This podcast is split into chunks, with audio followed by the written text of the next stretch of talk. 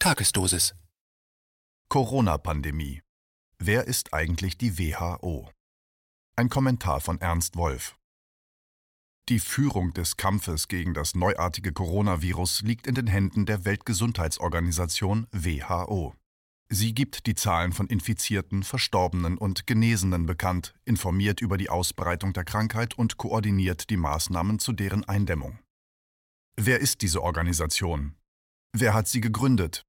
Wie hat sie ihren Auftrag bisher erfüllt? Wer finanziert sie? Hier eine Zusammenstellung der wichtigsten Fakten. Die WHO, English World Health Organization, wurde 1948 als Sonderorganisation der Vereinten Nationen ins Leben gerufen. Ihr Hauptsitz befindet sich in Genf. Sie hat zurzeit 194 Mitgliedstaaten und wird seit 2017 von dem ehemaligen äthiopischen Gesundheits- und Außenminister Dr. Tedros Ghebreyesus geleitet. Der offizielle Auftrag der WHO besteht in der Zitat Erreichung des höchstmöglichen Gesundheitsniveaus durch alle Völker. Zitat Ende. Sie ist berechtigt, international anerkannte Standards für die Behandlung von Krankheiten, den Umgang mit Umweltgiften und den Schutz von nuklearen Gefahren zu setzen. Außerdem stellt sie technische Hilfe für bedürftige Länder bereit und unterstützt und koordiniert internationale Reaktionen auf gesundheitliche Notfälle. Die zwei Finanzierungsquellen der WHO. Die WHO verfügt derzeit über einen Haushalt von ca. 4,4 Milliarden US-Dollar und hat zwei Haupteinnahmequellen. Zum einen festgelegte Beiträge, die die Regierungen der Mitgliedstaaten zahlen und die sich nach der Bevölkerungszahl und der Höhe ihres Sozialproduktes richten zum anderen freiwillige Beiträge von Mitgliedstaaten, Stiftungen, Unternehmen und Einzelpersonen.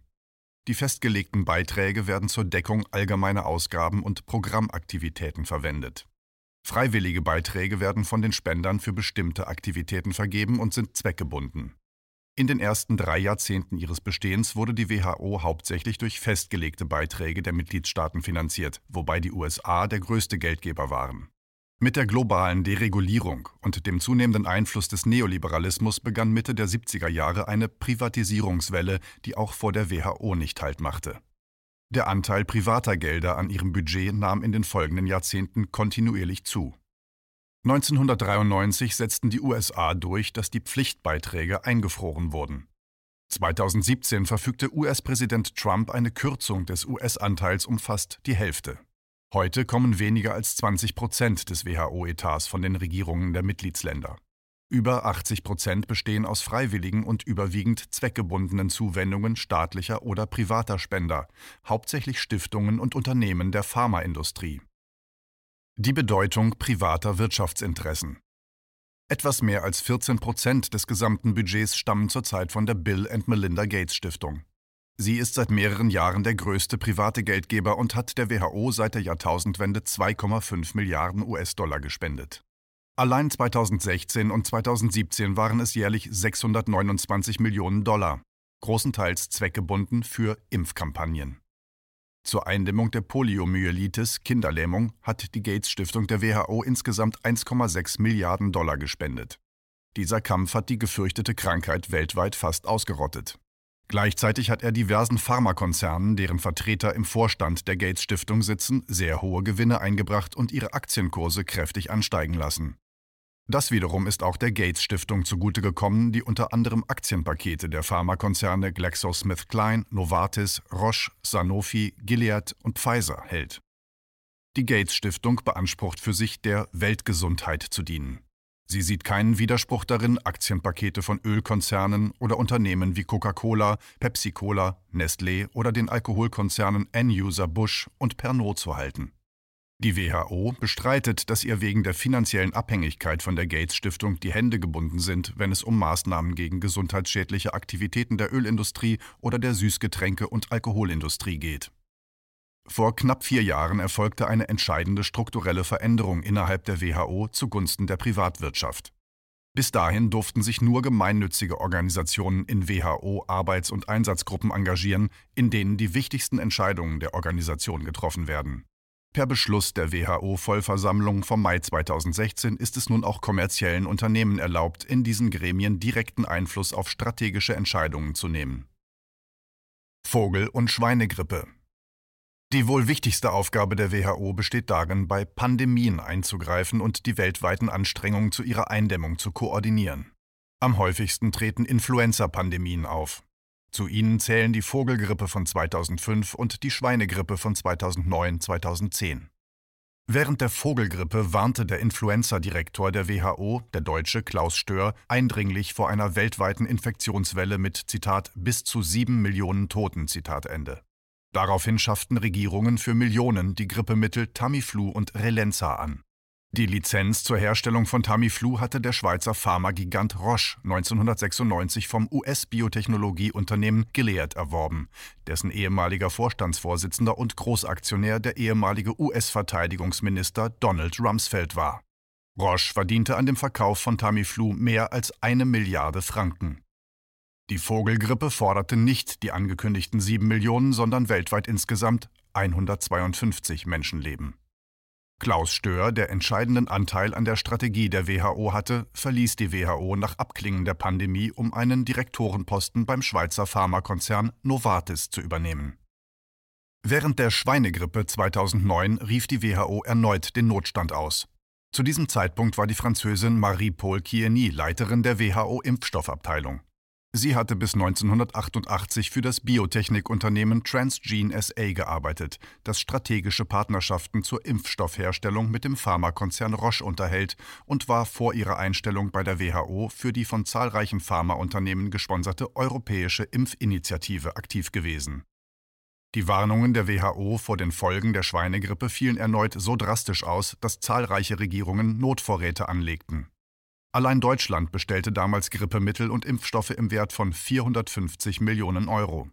Da die tatsächliche Infektionswelle dann aber relativ glimpflich verlief und in Deutschland auf 226.000 Erkrankungen nur 258 Todesfälle und damit weniger als bei einer normalen saisonalen Grippewelle entfielen, mussten die mit Steuergeldern bezahlten Regierungsvorräte mangels Nachfrage vernichtet werden.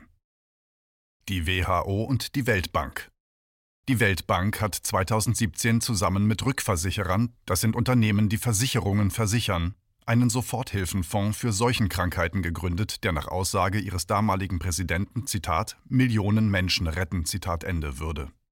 Herzstück dieses Fonds sind sogenannte Pandemieanleihen, die von Großinvestoren, Pensionskassen, Vermögensverwaltern und Stiftungen erworben werden und diesen staatlich abgesicherte Zinsen von bis zu 11 Prozent einbringen.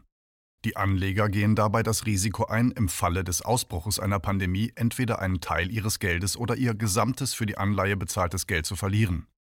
Offiziell dienen Pandemieanleihen dazu, hilfsbedürftigen Staaten im Fall eines Pandemieausbruches zu Geld zu verhelfen.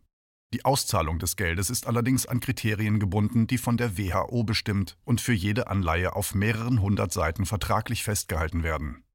Als 2018 im Kongo das Ebola-Virus wütete und mehr als 2000 Menschen tötete, handelte es sich um den zweitschwersten Ausbruch der Erkrankung überhaupt. Dennoch wurde nur ein geringer Teil des Geldes, 61 Millionen US-Dollar, ausgezahlt, da das Kleingedruckte der Anleihen folgende Klausel enthielt. Die Seuche muss die Landesgrenze zu zwei Nachbarstaaten überschreiten und dort binnen eines bestimmten Zeitraumes mindestens 20 Opfer fordern. In Uganda, einem Nachbarland des Kongo, wurden damals aber nur drei Todesfälle nachgewiesen. Von der WHO. Darüber hinaus wurden die 61 Millionen Dollar erst drei Monate nach Ausbruch der Pandemie ausgezahlt, konnten also nicht mehr zu einer frühzeitigen Verhinderung der Ausbreitung beitragen. Eine nach der Ebola-Pandemie veröffentlichte Studie über die Effektivität von Pandemieanleihen erbrachte den Nachweis, dass bis heute mehr Geld für die Zinsen der Finanzinvestoren aufgewendet wurde als für die von dem Ebola-Virus betroffenen Staaten. Hedgefonds, die WHO und das Coronavirus. Hedgefonds sind Finanzunternehmen, die wie Banken handeln dürfen, ihren Einschränkungen aber nicht unterliegen. Nach ihrer Zulassung im Rahmen der Deregulierung haben immer mehr Banken eigene Hedgefonds gegründet und so genau die Geschäfte betrieben, die ihnen vorher untersagt waren. Dadurch sind die Hedgefonds immer mächtiger geworden und beherrschen heute das weltweite Finanzgeschehen. Aufgrund ihrer ständigen Jagd nach schneller Rendite und den immensen Gewinnchancen im Bereich der Pharmazeutik, dem weltweit lukrativsten Industriezweig, sind sie auch an zahlreichen Pharmakonzernen beteiligt und können über sie auch die WHO beeinflussen. Nach der Weltfinanzkrise von 2007-2008 haben die Zentralbanken das globale Finanzsystem über elf Jahre durch immer größere Geldinjektionen und Zinssenkungen am Leben erhalten. Seit 2019 aber funktioniert diese Strategie nicht mehr. Wie die schweren Verwerfungen an den Finanzmärkten in den vergangenen vier Wochen zeigen, bricht das System derzeit endgültig in sich zusammen. Die Hedgefonds haben im Zuge dieses Zusammenbruchs riesige Verluste erlitten und versuchen zurzeit, sie auf zwei Arten auszugleichen. Zum einen wetten sie auf fallende Kurse und zum anderen fordern sie aufgrund ihrer Marktmacht immer größere Bailouts, also Geldspritzen, von den Staaten und Zentralbanken und erhalten sie. Beide Maßnahmen tragen nicht etwa zur Genesung des Systems bei, sondern verschlimmern den Absturz und vor allem die Auswirkungen auf die arbeitende Bevölkerung, der Massenarbeitslosigkeit und Massenarmut in historisch nie dagewesenem Ausmaß drohen. Das parasitäre Verhalten der Hedgefonds hat daher das Potenzial, die Massen gegen sie und ihre Helfershelfer in der Politik und den Medien aufzubringen. Ist es unter diesen Vorzeichen nicht denkbar, dass hier jemand die eigene Macht ausnutzt und durch eine von den eigenen Interessen gesteuerte, aber in den Augen der Öffentlichkeit der Weltgesundheit verpflichtete Organisation wie die WHO eine Massenhysterie von nie gekanntem Ausmaß erzeugen lässt, um so von den eigenen Plünderungen des in sich zusammenbrechenden Systems abzulenken und sich darauf vorzubereiten, den Ansturm der Massen mittels Notverordnungen durch Polizei und Militär zu unterdrücken?